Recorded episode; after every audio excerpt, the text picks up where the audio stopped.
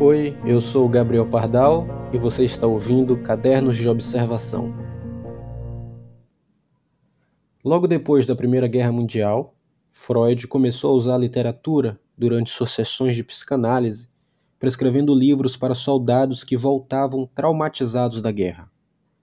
O ensaísta Tsvetan Todorov, autor do A Literatura em Perigo, explica que a literatura lhe ajuda a viver. Ele diz: Ao invés de excluir as experiências vividas, literatura me faz descobrir mundos que se colocam em continuidade com estas experiências e me permite melhor compreendê-las. A literatura amplia o nosso universo, incita-nos a imaginar outras maneiras de concebê-lo e organizá-lo. Ela nos proporciona sensações insubstituíveis que fazem o mundo real se tornar mais pleno de sentido e mais belo. Longe de ser um simples entretenimento, uma distração reservada às pessoas educadas, ela permite que cada um responda à sua vocação de ser humano. Ler foi uma das coisas que mais fiz em 2020. Um ano atípico, como todos sabemos, difícil, mas que trouxe reflexões que não surgiriam do nada. Em 2020, os livros me fizeram companhia em meio ao isolamento, me salvando da angústia e da solidão que foi comum a todos. Porque, para mim, um dos aspectos mais fascinantes da literatura é permitir o acesso à mente de outras pessoas, inclusive de pessoas que morreram há muito tempo.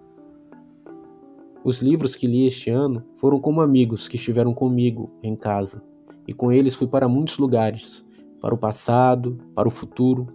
Fechado em casa, eu fui longe. Li certa vez que, que livros são como cartas que recebemos de amigos. Cartas que podem ser lidas por séculos e amigos que podem ser qualquer um. Essa relação com esses meus amigos, os livros, não é de hoje, claro. Eu passei a adolescência carregando livros para todos os lugares. Muitas vezes era visto com mais de um, alterando um título mais denso com um mais leve, uma ficção com a não ficção, lendo em praias, restaurantes, lanchonetes e bares.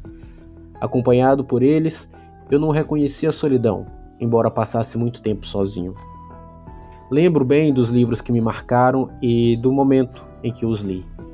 Sei quais foram importantes para a minha formação, quais me ajudaram a questionar e a refletir sobre o mundo, a entender as pessoas e a me entender.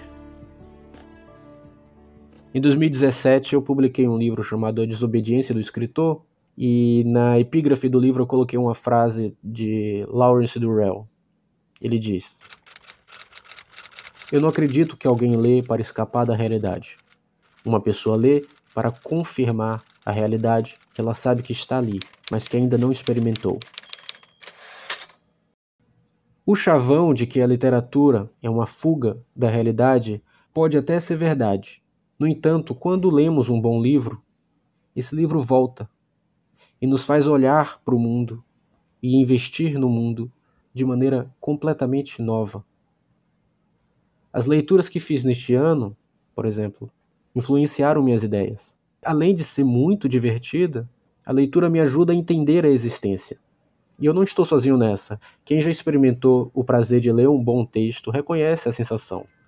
Os antigos gregos colocaram na entrada de uma livraria em Tebas a inscrição: Espaço de Cura da Alma.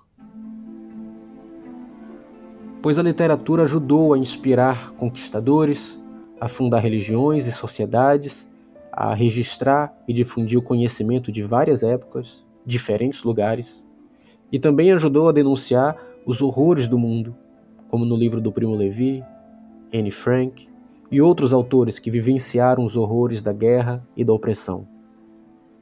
Essas histórias moldaram a nossa sociedade, a nossa política, nosso mundo. Mas e hoje? Com índices tão baixos de leitura, os livros continuam influenciando mudanças?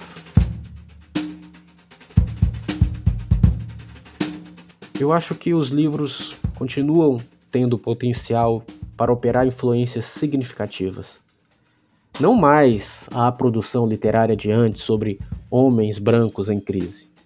A potência da literatura está nas histórias não contadas, ou que foram pouco exploradas, ou colocadas à margem. Existem muitos leitores e profissionais empenhados em fazer da literatura algo transformador. Se o nome de Conceição Evaristo tem circulado, e também do Itamar Vieira Júnior tem sido premiado, e de nomes, outros nomes como Angélica Freitas, Jarid Arraes, Paul B. Preciado, Audre Lorde, Ailton Krenak, é sinal de que essa força continua viva. Essa é a literatura que ainda pode ensinar muito e transformar a sociedade atual, influenciar, moldar o mundo, enfim. Mas bom, ler não te faz melhor do que ninguém. Ler te faz ser melhor do que você mesmo. Ler dá perspectiva, vocabulário, ideias e companhia. Um bom texto aumenta o nosso mundo e nos faz sair do senso comum. Mergulhar em histórias é viver de forma ampla. Em 2020, esse ano tão bizarro, os livros me encheram de alegria, me inspiraram, eu aprendi muito com eles. Eles me fizeram viver mais.